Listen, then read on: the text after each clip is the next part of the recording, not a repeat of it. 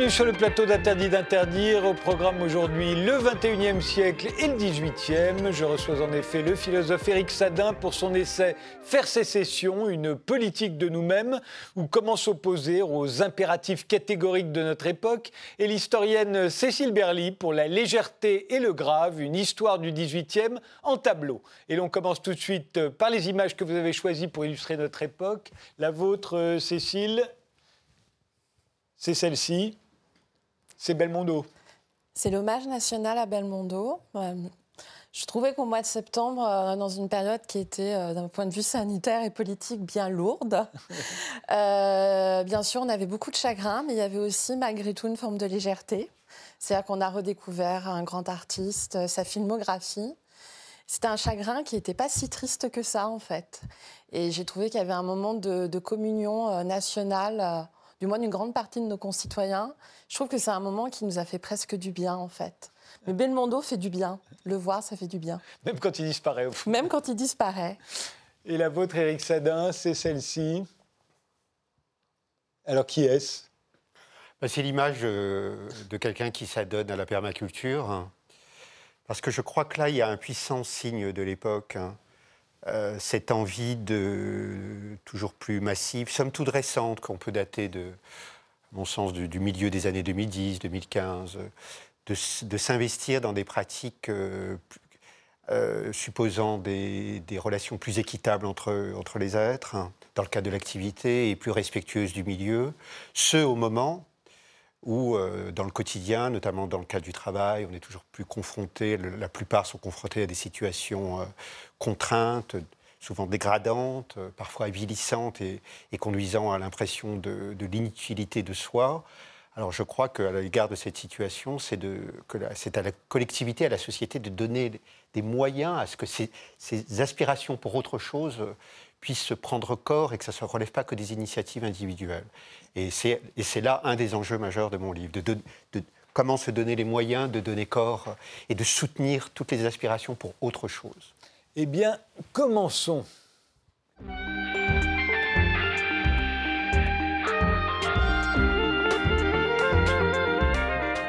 Avec Sadin, vous êtes l'auteur entre autres de La vie algorithmique, critique de la raison numérique et de l'ère de l'individu tyran, vous publiez à présent euh, Faire sécession, une politique de nous-mêmes à l'échapper face à une industrie euh, d'un nouveau genre, aux visées hégémoniques. Il est vain, dites-vous, de tout attendre d'un éventuel retour de l'État-providence ou du souverainisme monétaire.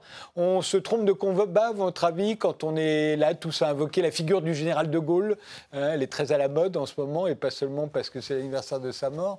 Euh, de Gaulle contre Google et Facebook, euh, c'est perdu d'avance? Bah, C'est surtout que nous vivons une situation paradoxale, c'est-à-dire que je pense que jamais à la fois nous éprouvons un, sentiment de saturation, hein, de perte d'adhésion à l'égard d'un ordre politique, euh, institutionnel, économique, euh, que j'avais analysé dans mon livre précédent, L'ère de l'individu tyran, agrégé à l'usage des technologies numériques, c'est-à-dire que chacun s'en remet à sa propre parole, avec des effets de séparation entre les êtres, de, repli sur soi. Et en même temps, jamais autant qu'aujourd'hui, il y a euh, des envies, je l'ai dit à l'instant, pour, euh, pour, pour, autre chose, pour des vies qui soient plus euh, épanouissantes, plus vertueuses, qui ne laissent pas la biosphère, qui, qui, qui, qui, font appel à notre créativité, à des liens d'entraide. Et cette, cette situation qui, qui expose une sorte de tension parce qu'on n'arrive pas à la dénouer, c'est-à-dire cette saturation et l'envie pour autre chose. Et, on en revient finalement à des, à des vieux réflexes, c'est-à-dire euh, que cette campagne présidentielle qui s'amorce euh, d'une certaine façon confirme, c'est-à-dire à la fois on n'y croit plus et en même temps on est dans des, dans des, dans des principes d'attente démesurée. C'est-à-dire, euh, on, veut encore croire, malgré toutes nos désillusions, malgré tous les lendemains qui déchangent le lendemain suite aux élections, que malgré tout, eh bien, euh, le retour de l'État-providence, une figure qui, renouerait avec un esprit qui aurait été celui des, voilà, de, l'État protecteur, nous sauverait de tous nos maux. Or, ce que je crois, c'est que ce qu'on a appris, c'est que euh, il ne faut pas s'illusionner sur ce que peuvent les institutions, la politique institutionnelle, et qui lui revient avant tout de, s'assurer de ses prérogatives, c'est-à-dire la qualité des services publics qui sont en lambeaux. L'hôpital est en lambeaux, l'école publique est en lambeaux. Alors, plutôt que de nous laisser espérer, je ne sais trop quel euh, horizon démagogique, expurgé de tous les maux du pays, euh, crois qu'il faut revenir à des, comme on dit en rugby, à des fondamentaux. Que oui, tellement... vous, vous, le dites dans votre livre, je vois vos mains, il faut mobiliser nos propres forces, se prendre en main.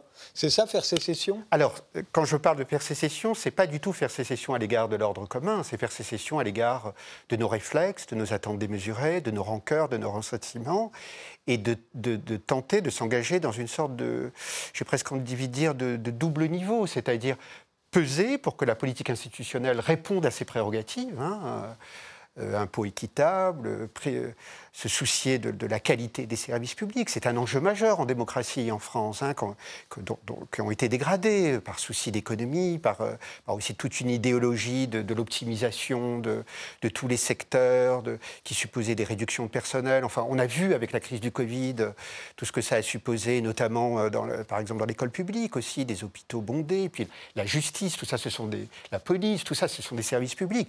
Déjà que ces services public, c'est de prérogative de l'État, eh bien, ce cela, pour ce, cela, euh, ce soit cela qui soit euh, engagé comme euh, action d'urgence aujourd'hui. Mais il nous revient quantité de choses à nous tous. C'est-à-dire qu'il ne faut pas s'illusionner sur la grande politique, la politique institutionnelle qui, on le voit. Il ne faut pas s'illusionner non plus, dites-vous, sur sur nos libertés, c'est-à-dire l'individu armé d'un smartphone et d'un bulletin de vote se croit libre. Vous avez l'air de dire qu'il ne l'est pas. C'est pas qu'il se croit tant libre, c'est le fait que d'abord ça le renvoie quand même avec tous les usages des plateformes et, et l'usage de la parole aussi à, ça consolide l'idée de, l'auto-entrepreneuriat de la vie, hein. c'est-à-dire chacun s'en sortir avec ces, technologies, on s'appuie sur elles, et puis aussi sur le fait de la, primauté de la parole, la primauté du verbe. Hein. Il y a eu, on peut dire, l'ère des réseaux sociaux euh, au début des années 2010. Aujourd'hui, on est dans l'ère des plateformes de l'expressivité, c'est-à-dire notre, illusion de nous croire agissant politiquement, c'est de continuellement faire part de nos opinions. Le fait est que ça ne produit rien. Donc la question que je me suis posée euh, suite à mon précédent livre, L'ère de la du, tyran, c'est euh, comment euh, nous rendre individuellement et collectivement davantage agissants et, et comment, qu'est-ce que suppose la bonne expression de notre condition politique aujourd'hui? Et moi, je crois qu'il faut revenir à des choses très, très pragmatiques. Je pense par exemple au discours. Moi, quand j'ai analysé l'évolution des technologies numériques depuis une quinzaine d'années, je me suis rendu compte que nous avons été bien trop passifs, par exemple, à l'égard des discours qui façonnent la société et, à l'égard du mouvement d'hyper-expertisation de la société. Je donne un exemple, euh, cher Frédéric, euh, l'hôpital public, qui est quand même une, dimension à laquelle nous avons été confrontés depuis deux ans et nous avons vu toutes les lacunes. Eh bien, nous savons aujourd'hui, par exemple, que euh, une entreprise privée de conseil, Capgemini, euh, est allée donner euh, des leçons à des directeurs d'hôpitaux et à des personnels d'hôpital en vue de, par exemple, leur dire, la Cour des comptes s'est penchée sur cela en 2018, et il y a eu des rapports de la Cour des comptes qui sont plus qu'éloquents, en vue de leur dire, avec une sorte de novlangue euh, qui, qui, qui, relève des, cabinets de consulting, qu'il faut transformer euh, l'hôpital euh, en hôpital de, aller de l'hôpital de stock en hôpital de flux. Vous comprenez? Toute une série de, de langues qui, s'est immiscée aussi dans l'entreprise. Hein. Il y a une quantité de, de jargon, d'expressions qui, qui, démunissent un peu le personnel et qui ont fait qu'ils n'ont pas pu s'opposer à des mesures qui souvent les amoindrissaient, sur, à l'égard desquels ils ne pouvaient euh, euh, faire part de leur, de leur assentiment. De leur... Et je pense que euh, cela est aussi dû à, une idéologie qui a beaucoup infusé dans la société depuis une quinzaine d'années, notamment relativement à l'expansion des technologies numériques, c'est l'idée que la société, c'est aussi, ça a été aussi à l'œuvre avec les services publics, par exemple, que notre société devait être à terme toujours plus optimisée et délivrée de tous les défauts. Et il y a eu des vecteurs qui, sur lesquels on pouvait s'appuyer et qui ont été, été présentés comme pouvant permettre cela. C'était euh, un mouvement d'hyper-technologisation de la société à tous les niveaux. Et ça, ça a été dû aussi à ce que je nomme l'idéologie du futur. C'est-à-dire, on nous promettait toujours par, des techniques, par des méthodes, par des discours, souvent en anglais, qui laissaient rêver, qui signalaient des perspectives comme ça qui paraissaient presque, relever de la magie. Eh ben, ça nous a démunis. C'est-à-dire que là, il y a, une, il y a, il y a une des branches de ce qui relève de notre condition politique, c'est-à-dire contrer des discours qui façonnent la société ces discours-là qui se sont imposés et qui ne répondent qu'à des intérêts privés et à une vision du monde, que ce soit dans l'entreprise, dans les secteurs publics, dans, quantité de champs de la société, c'est à nous de nous organiser en vue de les, de les mettre en critique et faire valoir des contre-discours. Mais, Quand, je, quand, je, quand je parle de contre-discours, ça veut dire aussi faire valoir des témoignages, des contre-expertises. C'est-à-dire qu'on nous raconte comment ça se passe dans l'hôpital. On ne nous l'a pas assez raconté. Vous vous souvenez, Frédéric, quand par exemple Emmanuel Macron allait visiter les hôpitaux il y a deux, trois ans, les, personnels étaient dans la rue, ils en parlaient, puis oh, tout, redevenait normal le lendemain, ça passait aux infos le oui, soir. Oui, mais on ne peut pas dire non plus que les citoyens français étaient passionnés par ce qui se passait dans l'hôpital. Tant qu'ils ne sont pas obligés d'y aller, ils n'éprouvent pas une curiosité euh, euh, énorme pour ce qui s'y passe. Vous avez l'air de dire que nous subissons plusieurs jougs. Alors, il y a celui Absolument. décrire. Il y a aussi le, le joug des machines en général. Absolument. Et, aussi bien en tant que travailleur qu'en tant que consommateur. Absolument. C'est-à-dire, alors là, il y aurait beaucoup à dire, je vais essayer d'être concis sur ça, le joug des machines, le joug de dispositifs, de systèmes, hein, qui de plus en plus euh, encadrent les conduites, jusqu'à... Euh, euh, induire avec le, monde de la logistique intégrale qui, ne cesse de, se consolider du fait de, notamment de, qui était déjà en, place, mais du fait de la crise de Covid et, du distanciel, le fait de, mener de plus en plus de nos actions quotidiennes à distance. Par exemple, émerge, euh, oui, un monde à terme de la logistique intégrale dont Amazon a pris et se situe aux avant-postes. Il y a des, des méthodes euh, de management qui sont à l'œuvre, qui sont totalement indignes, qui relèvent de ce qu'on peut appeler un esclavagisme moderne numérique qui va jusqu'à euh, envoyer des signaux aux manufacturiers qui leur demandent d'aller dans tel endroit rechercher tel produit, la déposer à telle palette et euh, à des cadences infernales qui, en, général entraînent très rapidement des troubles musculo-squelettiques ou des, dépressions ou des, arrêts du travail, qui, et aussi qui induisent une surconsommation et des conséquences écologiques très très très conséquentes et qui ne font absolument pas affaire. Là, il est aussi question de notre condition politique en termes de conscience de ça. Est-ce que, parce que là, c'est le back-office de l'économie numérique, on ne le voit pas. Hein. Est-ce que, dans quelle mesure ça fait euh, part de notre mobilisation? Je pense que plutôt de, continuellement nous soucier de nos euh, données personnelles, c'est-à-dire notre petite vie privée, il serait temps que la société se mobilise relativement à des enjeux majeurs. Ce ne serait, ce serait pas compliqué, il suffirait d'être moins pressé. C'est parce qu'on est pressé le, numérique a encouragé chez nous euh, le fait qu'on veut les choses dont on a envie, on les veut tout de suite, le plus vite possible. On les veut. Le, le magasinier qui, que vous décrivez, il est à nos ordres, comme, euh, comme celui qui prépare euh, un hamburger chez McDo ou ailleurs. Il est à nos ordres. Il est juste devant nous, d'ailleurs, la plupart ah. du temps. Enfin, ou du moins le livreur qui arrive et qu'on engueule parce qu'il est en retard. Absolument. C'est-à-dire qu'aujourd'hui, on, est livré en temps record. Hein, presque, c'est presque en écho avec le clic hein, ou le toucher, comme ça, immédiatement. Et, euh, et, évidemment que tout cela induit une sorte de, de facilitation de l'existence. Je pense que nous sommes tous dans une schizophrénie, c'est-à-dire qui ne dénonce pas Amazon, qui ne dénonce pas Facebook sur Facebook. C'est-à-dire, là, c'est spéculaire, on ne sait pas dans quelle logique on est de dénoncer le capitalisme sur Facebook. Enfin, il y, a des sortes... Ou qui note mal son livreur ou son chauffeur. Ou qui note, son, enfin. Ou son restaurant. Oui, mais, mais vous savez, là, on parle d'Amazon, qui est, enfin, Amazon, ou en tous les cas, les techniques qui sont à l'œuvre dans, le, dans, le, dans, le, dans la logistique, dans les techniques hyper sophistiquées. Hein, Nespresso aussi, hein, c'est des mm. techniques de, de livraison à la, à la, plus grande vitesse. Euh, mais c'est à l'œuvre dans, tout le travail aujourd'hui, dans tout le monde du travail, le fait de, par exemple, le, télétravail induit, enfin l'extension subie du télétravail euh, suite au confinement, induit une, quantification sournoise des pratiques. C'est-à-dire. Éric Sadin, euh, au fond, vous voudriez qu'on arrête de se soumettre à la norme qui nous est imposée d'en haut mais au fond à laquelle nous contribuons en étant pressés, en notant les gens. Mais, comment, se, comment cesser de se soumettre à cette norme d'en haut? Généralement, les gens font grève ou alors ils manifestent, mais vous avez l'air de dire que ça ne sert à rien. effectivement, d'après ce qui s'est passé au cours des 25 dernières années, ça n'a pas servi à grand-chose. alors comment? Je pense que nous nous, avons un, peu négligé euh, la capacité à nous mobiliser pour des valeurs fondamentales. C'est-à-dire que nous savons nous dresser, c'est normal, hein, dès qu'il s'agit du pouvoir d'achat par la manifestation, que des, pertes d'emplois euh, sont, en jeu.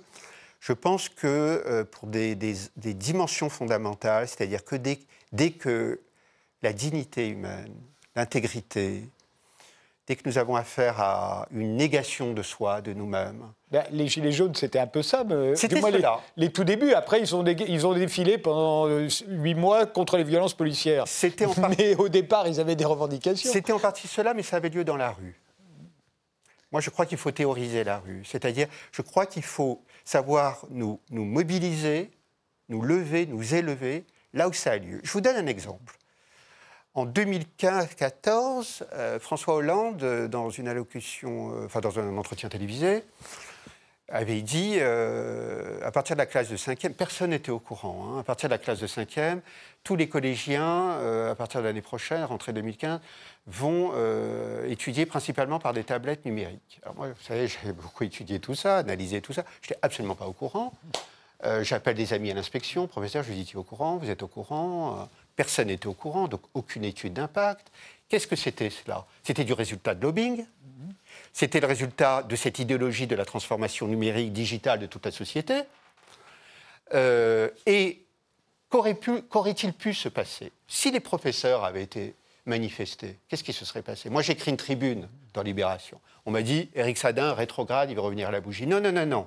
Pas revenir à la bougie. Qu'en est-il des livres scolaires? Qu'en est-il de la place du professeur quand, il quand on utilise des tablettes continuellement? Qu'en est-il de l'immixion de plateformes privées dans l'éducation nationale?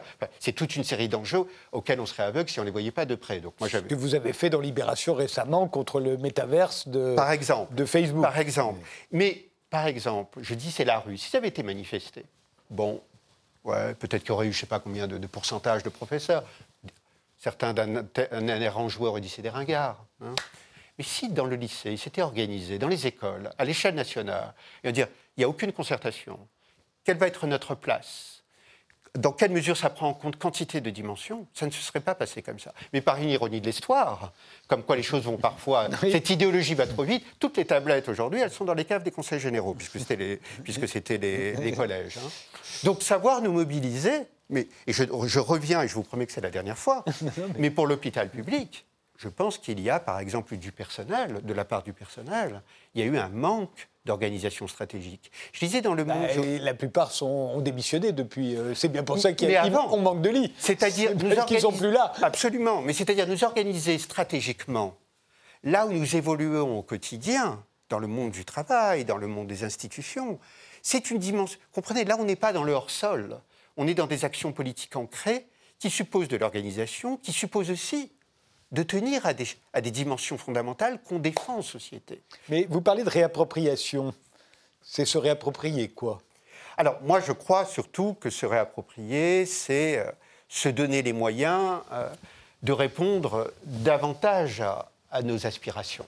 Alors là, c'est tout un pan de mon livre sur lequel j'expose cela.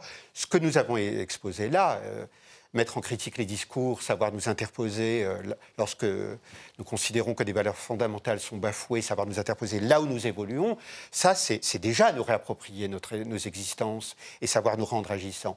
Mais selon moi, là, nous, selon moi, euh, la double dimension de, notre, de la bonne expression de de notre condition politique, elle est, j'ai presque envie de dire, inévitablement et indissociablement, elle relève de deux dimensions. C'est-à-dire une dimension de refus, de, savoir, vous savez, la dimension pasolinienne, de dire non. Même Camus, euh, euh, dans l'étranger,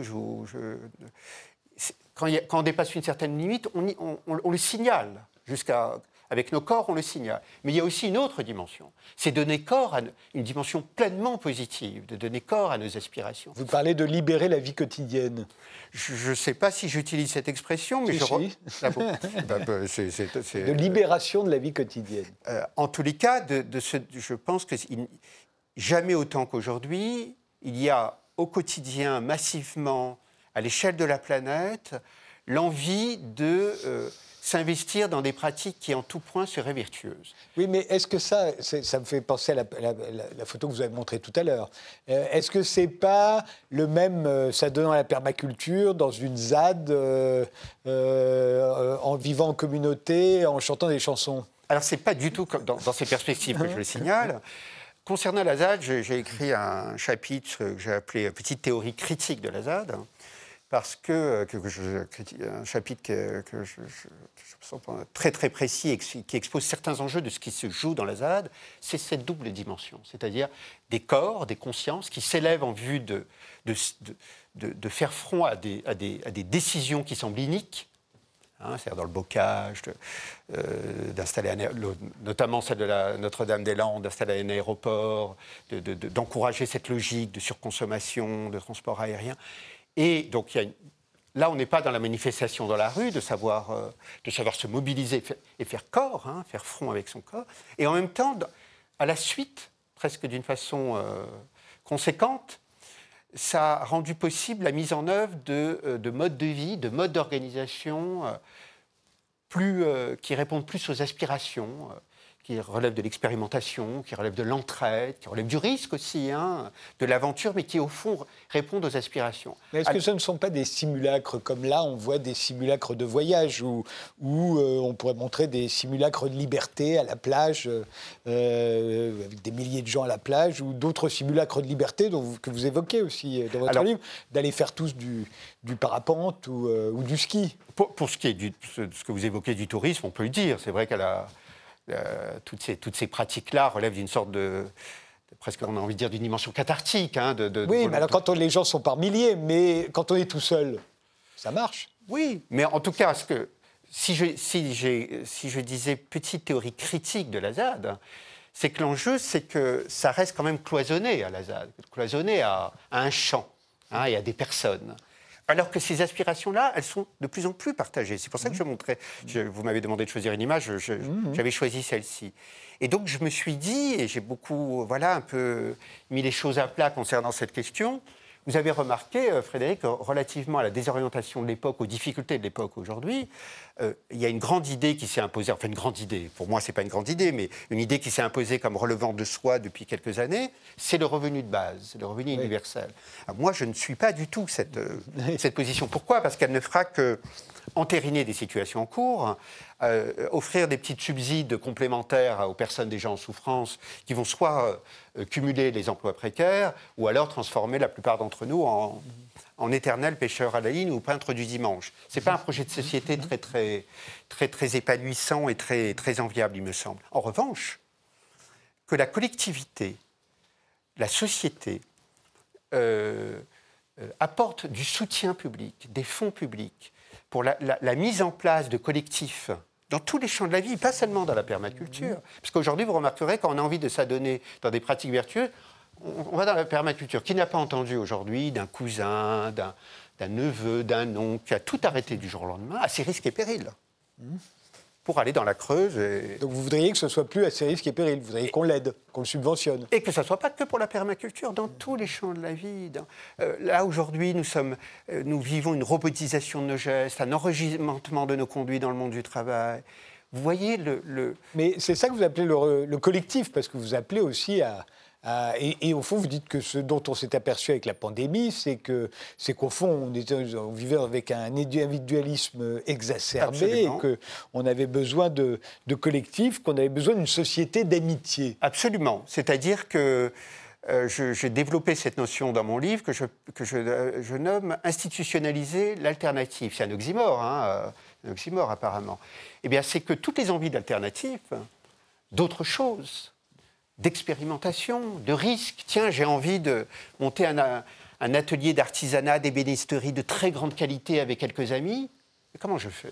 Je pas les moyens. Ou alors, ou alors Ah je fais un mais Vous vous rendez emprunt. compte, Éric Sadin, si, euh, si l'État doit subventionner tous les, toutes les, les fantaisies, tous les fantasmes euh, Et vous avez calculé le, le revenu de base que ça coûte? Ah oui, non, mais Ah bah, ils- n'en veulent pas non plus. hein. Oui, mais c'est qu'il y ait de l'argent public pour toutes les initiatives vertueuses sur un cahier des charges très simple. Rapport équitable entre les êtres, euh, euh, pratique qui favorise l'épanouissement et la crédibilité de chacun et qui ne laisse pas la biosphère. Et sur trois ans, on tente le coup. Et, en plus, qui ne laisse pas la biosphère. C'est-à-dire, on serait très très loin, là, on est dans un ancrage du souci écologique. On est très loin de la cacophonie des discours actuellement relativement à la crise écologique. Et moi, je pense que, parce que ça ne suffit pas de dire tout est lié. Comment donne-t-on au corps à cette formule aujourd'hui? On dit que souci écologique, souci social, enjeu politique, tout est lié. Certes, mais il faut bien donner un ancrage concret à cela. Et moi, je crois que c'est en faisant essaimer, en donnant les moyens à, une- à- un foisonnement de collectifs dans tous les champs de la vie, dans le soin, dans l'éducation, dans l'artisanat, dans la production, qui est euh, quantité de, modalités alternatives dont on ne sait peut-être absolument rien aujourd'hui, mais qui soient soutenues. Est-ce que vous imaginez l'autre paysage qui est à même euh, d'émerger? Mais je ne dis pas du tout cela dans une sorte de vision utopique, au contraire. Mon, souci est de donner un ancrage à nos aspirations. Et si on les bloque, ces aspirations, si on consolide nos ressentiments, si on consolide le sentiment d'inutilité de soi, d'invisibilité sociale, ce qui était un des enjeux majeurs de- des Gilets jaunes, je pense que nous allons vers des périls de plus en plus euh, aigus. Et l'enjeu, c'est de donner corps à quoi? À nos désirs, à nos aspirations et à notre capacité à être davantage acteurs de nous-mêmes, agissant dans ce monde où on a l'impression d'être dessaisis de nous-mêmes, individuellement et collectivement. Si ça, ce n'est pas des enjeux politiques majeurs qui nous regardent, alors je ne sais pas ce, qui relève du politique aujourd'hui en cette période de crise si aiguë de, de notre Faire société. sécession, c'est le titre du nouvel essai d'Éric Sadin qui vient de paraître aux éditions de l'Échappée. On fait une pause, on se retrouve avec Cécile Berly et on fonce au XVIIIe siècle.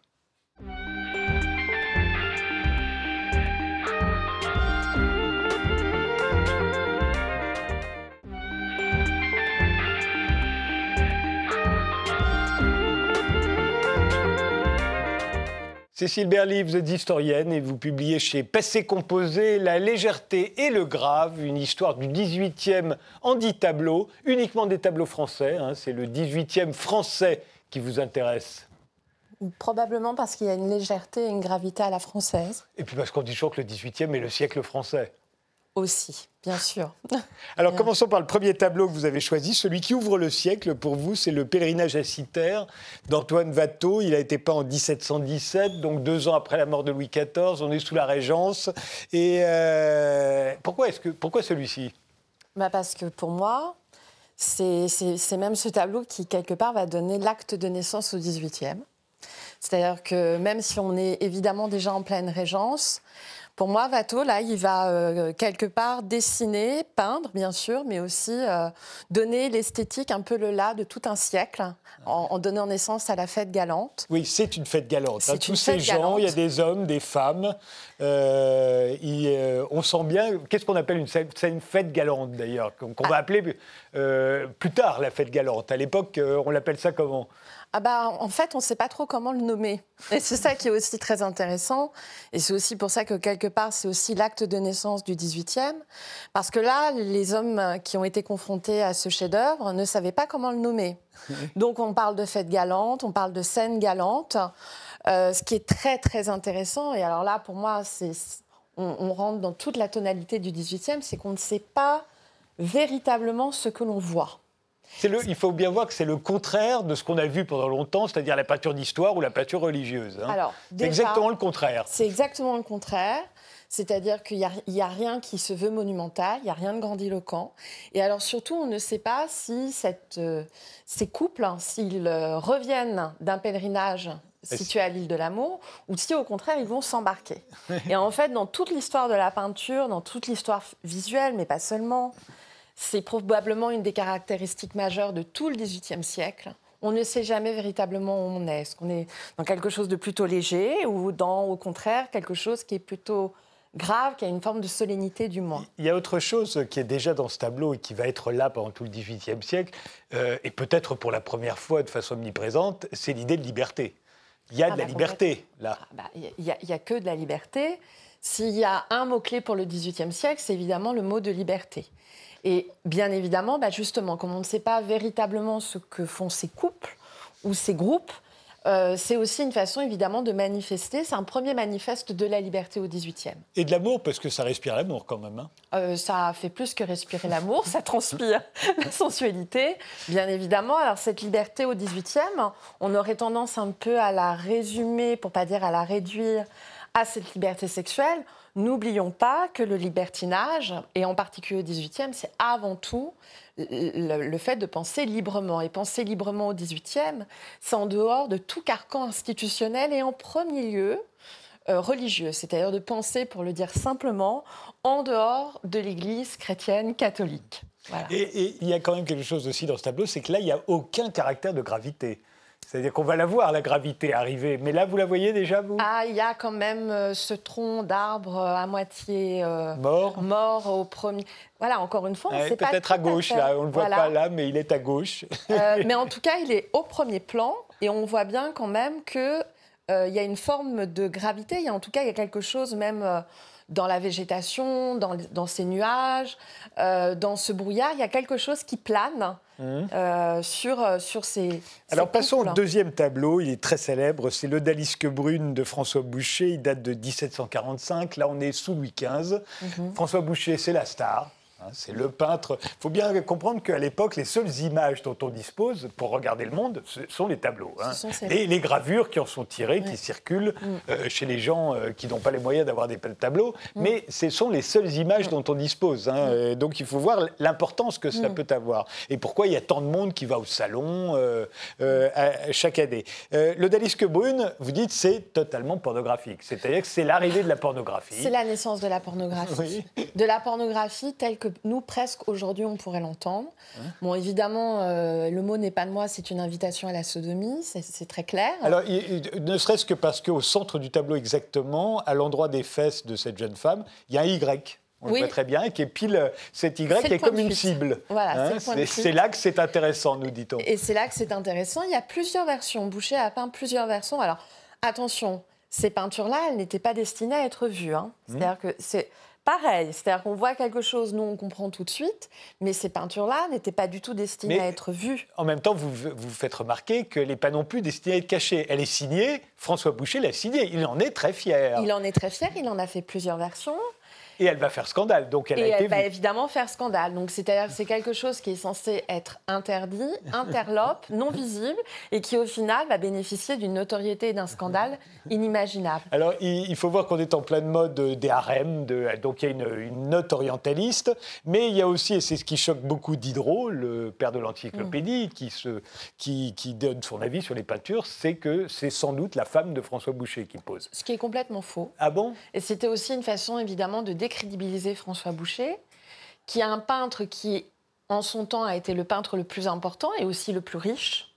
euh, qui a perdu aussi un peu de sa superbe au fur et à mesure de son, de son, de son travail artistique. Et en fait, ce qu'on va lui reprocher quand Diderot l'attaque sur la légèreté de sa femme, c'est évidemment pour atteindre la dignité de Mais l'artiste. comment êtes-vous sûr que ça n'est pas sa femme? Ah, parce qu'en fait, on a, on a un certain nombre de sources où, on- très clairement, en les recoupant, on constate très clairement que de la part de Diderot, c'était un propos de l'ordre de la diffamation.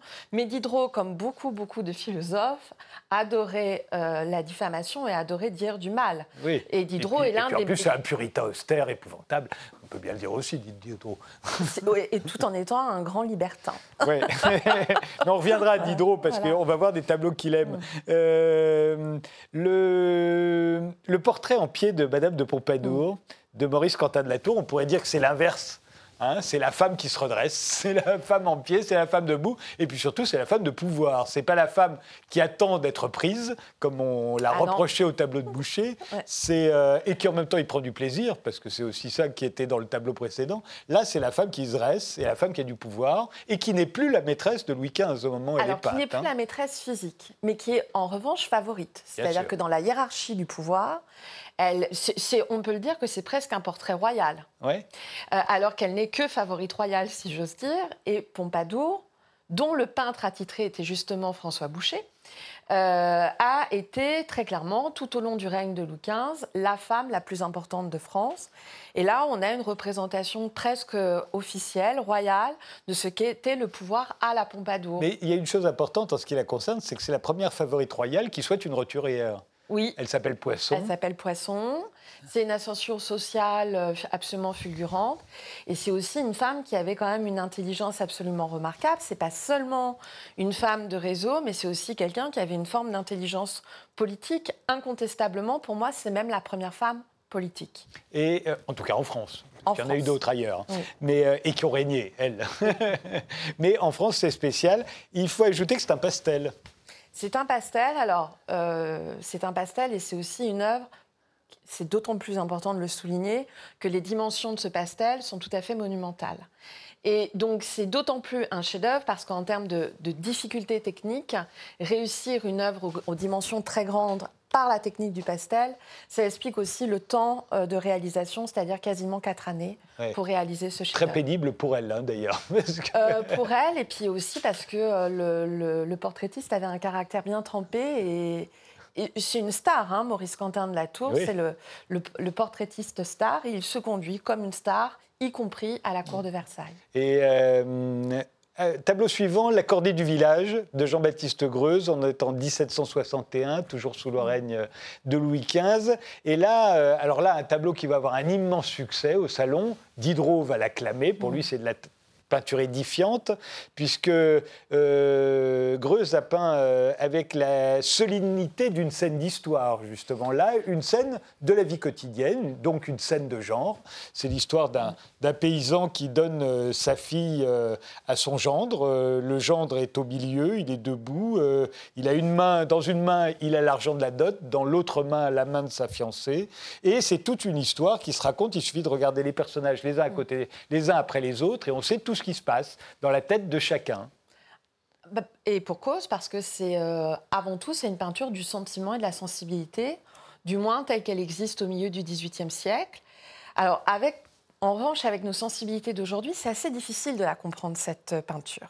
Parce que cette peinture, elle a été euh, gravée, reproduite à l'envie, on va dire quasiment pendant toute la moitié de la deuxième moitié du XVIIIe siècle. C'est-à-dire que dans les, même dans les habitations modestes, euh, la cordée du village était punaisée.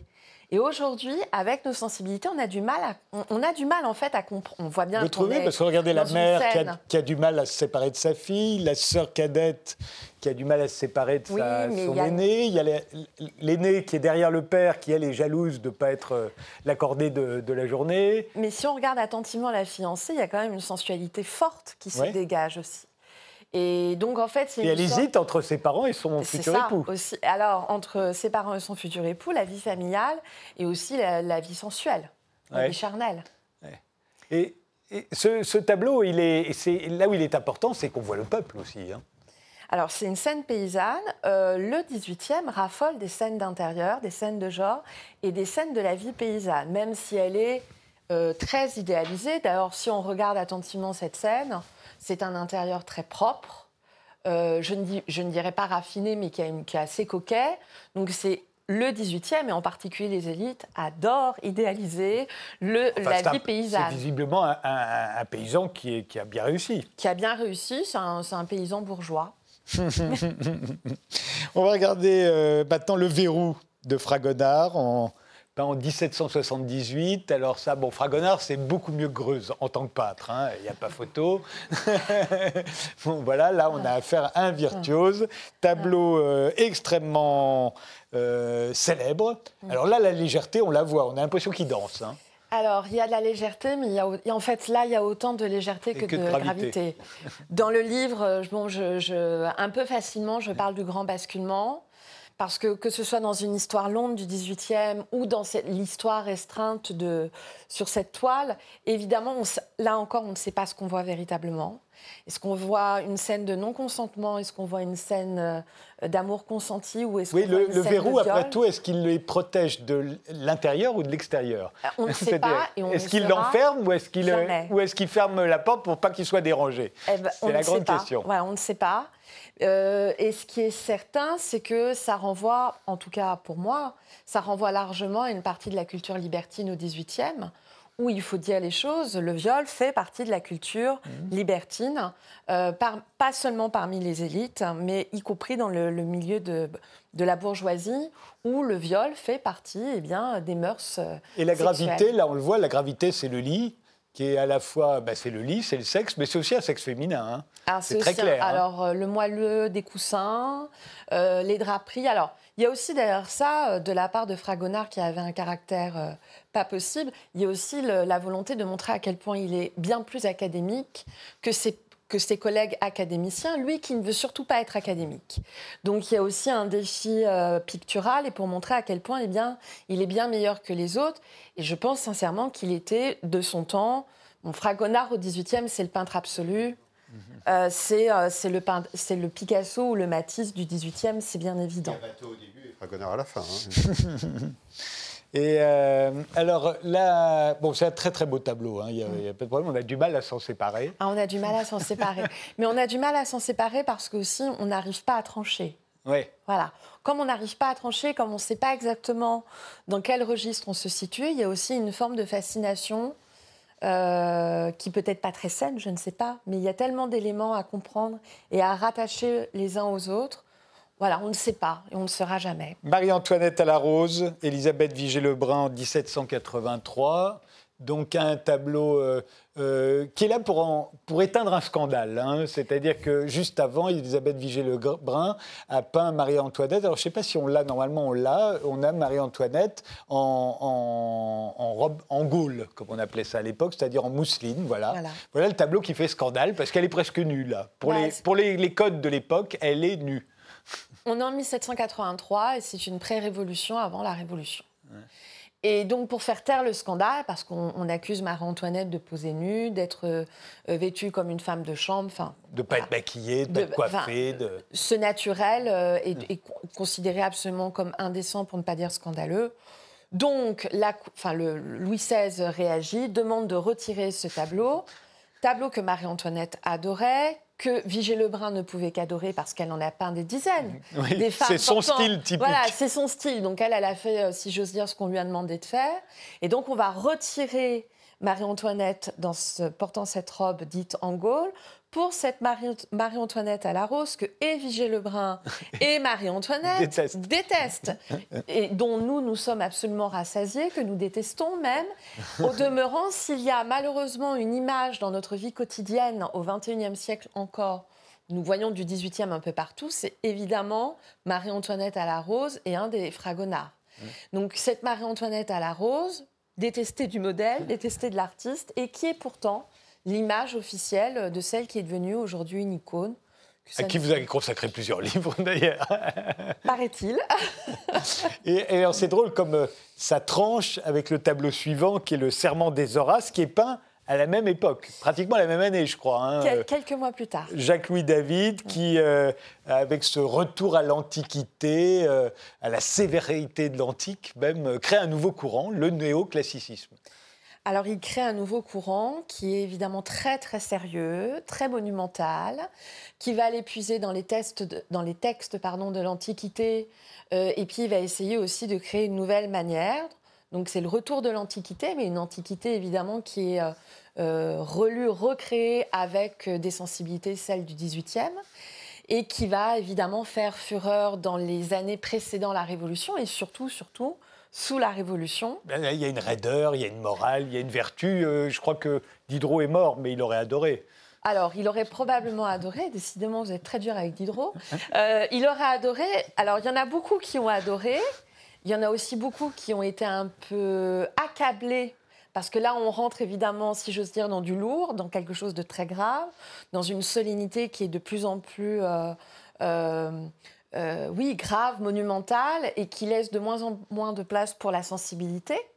qui se veut de plus en plus moral, de plus en plus grandiloquent. Mais on voit bien, moi c'est aussi ça qui m'a intéressé dans votre livre, on voit bien que nous-mêmes, à notre époque, on a vécu un passage comme ça. On est passé d'une légèreté à une gravité actuelle, à un moralisme, et, on l'a vécu. Mais euh, je pense que l'histoire peut être souvent un, grand recommencement et qu'effectivement, la légèreté et le grave qui a été écrit euh, pendant un confinement, euh, je, me suis évidemment, ces sentiments-là, je les ai moi-même éprouvés, nous les avons tous éprouvés ces derniers mois. On va regarder l'autoportrait d'Elisabeth Vigée-Lebrun euh, qui fait suite, euh, qu'elle peint en 1789, dans les tout premiers mois de la Révolution, euh, juste avant que Marie-Antoinette et Louis XVI ne soient enlevé, j'allais dire, de Versailles pour revenir à Paris. Il quitte le château de Versailles. À ce moment-là, Vigée Lebrun va partir en exil en Italie. Elle va faire une immense carrière euh, mm. dans toutes les capitales d'Europe. C'était déjà la portraitiste euh, la plus à la mode et la mieux payée, je crois, de, son temps. Ah. Elle était membre de l'Académie où il y avait des femmes. Mm. C'est la Révolution qui retirera les femmes de l'Académie, là aussi. Mm. Raideur. Euh, il n'y a pas que du bon dans la Révolution française. Mais ce tableau, il est très important, ne serait-ce que parce qu'elle est elle-même habillée en mousseline. et, c'est aussi parce qu'elle-même, euh, elle, représente le versant féminin du néoclassicisme. Et de l'Antiquité, là. Et de l'Antiquité, c'est-à-dire qu'on parle toujours du néoclassicisme en parlant de David et de ses élèves. Il ne faut pas oublier que David lui-même a eu des élèves femmes. Et que Vigée Lebrun, eh bien, c'est le néoclassicisme et à la française et au féminin. Et bon, depuis quelques années, depuis au moins 2015, on, si j'ose dire, on réhabilite Vigée Lebrun. Pour moi, c'est euh, euh, l'un des plus grands peintres du XVIIIe siècle. Et c'est une femme. Et c'est une femme. Et, et, alors, ce qui est encore plus important, et c'est une, euh, c'est une royaliste qui était, d'un point de vue strictement politique, très très conservatrice. Donc c'est ça qui est aussi intéressant, c'est-à-dire qu'on peut être au point, on peut être une avant-gardiste en tant qu'artiste et être très réactionnaire d'un point de vue strictement politique. Oui, et très avant-gardiste du point de vue de la mode, puisque là, telle qu'elle est habillée, euh, Joséphine euh, de Beauharnais euh, s'habillera comme ça, avec les seins quasiment à l'air dans les soirées mondaines quelques années plus tard. Hein. Vigée Lebrun est incontournable dans l'histoire de la mode au XVIIIe et même en partie au XIXe. Et, et il ne faut pas oublier que les femmes sont quasiment dévêtues sous le directoire. Le haut, hein le bas. Oui, le haut, bien sûr, le haut. le haut. Le tableau suivant, c'est la mort de Marat, de David, encore David. Et alors là, là, on est, là, on est dans la peinture de propagande, on est dans la gravité totale. On est, euh, vous dites carrément, c'est la mort du XVIIIe siècle. Alors là, très clairement, c'est la mort du XVIIIe siècle. C'est pas qu'une facilité de ma part, euh, parce qu'on a un mourant dans une baignoire, mais c'est aussi parce que après à mon sens, après ce tableau-là de David, on va basculer dans d'autres sensibilités qui ne sont plus proprement 18e, mais dans un 19e siècle avant la lettre. Alors là, bien sûr, c'est une œuvre de propagande politique s'il en est. Euh, ce corps christique euh, qui était extrêmement malade, mais qui paraît si beau, si jeune, euh, si pur, et qui meurt d'un coup de poignard. Bien évidemment, on ne voit pas l'assassin, qui est une femme, la fameuse Charlotte mais Corday. Mais pour moi, on ne voit qu'elle. Et pourtant, quelque part. Et, quand j'étais enfant et que je voyais ce tableau, pour moi, on ne voyait qu'elle. Il ne faut pas oublier qu'elle a 25 ans, Charlotte Corday. Elle est d'un courage extraordinaire. Elle agit seule. Au contraire de tout ce qu'ils ont mm. essayé de montrer, mm. elle était seule. C'est pas du tout une royaliste. Euh, c'est pas du tout une exaltée. Voilà, elle, tue, elle tue quelqu'un qui lui semble dangereux, monstrueux, euh, euh, et, elle le tue avec beaucoup de courage, comme elle montera à l'échafaud avec beaucoup de courage aussi. Avec un sang-froid qui est même assez redoutable et qui sera analysé à l'époque comme une manifestation de l'hystérie féminine. Voilà. C'est ça. Mais ce tableau, il est, alors il, fonctionne, il, est, il y a des, des copies partout à l'époque. Hein. On défile dans la rue avec ce, tableau de, mm. ce tableau de David. Et euh, bah, c'est David, quoi. C'est horrible. Euh, c'est David, et puis c'est aussi parce qu'il avait des habitudes, euh, et quand je dis ça, c'est pas une méchanceté à son égard, il avait aussi des habitudes commerciales. Donc quand on lui commande une œuvre. C'est un grand copain de Barra en plus. Hein, ah bah, et de Robespierre, puis un jour d'un certain Bonaparte. il, va, il va produire un certain nombre de copies avec certaines nuances à l'intérieur de son atelier. Et c'est aussi parce qu'on a une époque où on sacralise. Alors ça, c'est pour moi, c'est aussi une façon de, clore ce 18e par le sang. Pas seulement avec le sang qui est répandu sous la Révolution.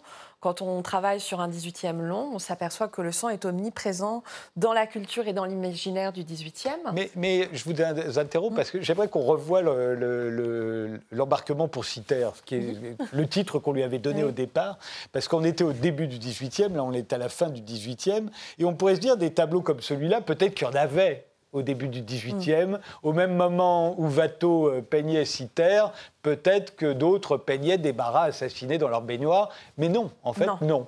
voilà. Un tableau comme celui-là, il est inimaginable de le faire au début, un siècle plus tôt. Alors, il est inimaginable de le faire d'une personnalité politique. Hmm. Mais après, bon, on voit bien qu'il y a quand même la geste, euh, c'est une, peinture religieuse, euh, il récupère toute sa culture religieuse pour en faire une, une peinture politique, mais ça va sans dire qu'effectivement, au début du XVIIIe siècle, on ne va certainement pas les représenter un mourant connu dans sa baignoire agonisant. Oui. Et euh, Ça correspond aussi à l'affirmation de l'individu. Et, des tableaux comme celui-ci, comme celui de Watteau, on n'en fait plus ah, à la fin du XVIIIe. Et, et d'ailleurs, pour être honnête, on n'en fait plus de, à la fin du XVIIIe. Ça fait au moins deux décennies que la fête galante est à son tour, est morte. Ah, c'est-à-dire qu'il y a évidemment il y a des va-et-vient dans la peinture entre une légèreté et une gravité, puis il y a aussi des modes. Il hein. ne faut pas oublier que la peinture, c'est un art et c'est aussi euh, des réseaux commerciaux. Donc il y a des modes. Les modes, elles se démodent, elles sont faites même pour être un jour démodées. Donc euh, effectivement, ces fêtes-là, elles vont mourir d'ailleurs avec Fragonard. Les dernières fêtes galantes, euh, c'est la fin des années 1770. Dernier tableau, le dixième que vous avez choisi, c'est le portrait de Madeleine de Marie-Guélelmine Benoît. Euh, il date de 1800, donc la dernière année du, 19e, du 18e siècle. Euh, à l'époque, on l'appelait le portrait d'une négresse. Mhm. Maintenant, on a retrouvé qui elle était, Madeleine, qui était une domestique. On est six ans, sept ans après, oui, euh, six ans après l'abolition de l'esclavage. elle est donc une femme libre et qui est peinte comme une femme de la haute société. Euh, comme une femme très belle, déjà mmh. avant tout, mmh. une femme très belle, qui a évidemment une forte sensualité, qui a, c'est peut-être pas évident, mais qui est quand même euh, habillée un peu aux couleurs euh, tricolores, du blanc, du rouge, il y a du bleu sur le fauteuil. Et c'est évidemment l'affirmation d'une couleur de peau. Alors ne pas... On a souvent fait de cette femme peintre un peu l'Olympe de Gouges de la peinture, pas du tout. Marie-Guilhelmine Benoît. Voilà, qui a été entre autres élève de David alors elle, elle est ultra, ultra royaliste. Euh, elle est contre l'abolition de l'esclavage. Par contre, ce qui la fascine, c'est ce défi qu'est le fait de représenter une peau noire sur la toile. Parce qu'à l'époque, ils ne savaient pas le faire. Euh, ou avec grande difficulté, c'est un véritable défi chromatique. Et la, femme peintre a réussi à le faire. Et c'est vraiment un des plus beaux chefs-d'œuvre conservés. Et considéré comme tel à l'époque, d'ailleurs. Et considéré comme tel. Et, euh, c'est avant tout une, euh, prouesse pour montrer euh, sa grande dextérité technique. Et c'est pas du tout, là, pour le coup, un manifeste politique. Merci. je rappelle le titre de votre livre, Cécile Berly. il s'intitule La légèreté et le grave, une histoire du 18e en tableau. Il est paru chez Passé Composé. Merci Eric Sadin. Merci de nous avoir suivis et rendez-vous au prochain numéro.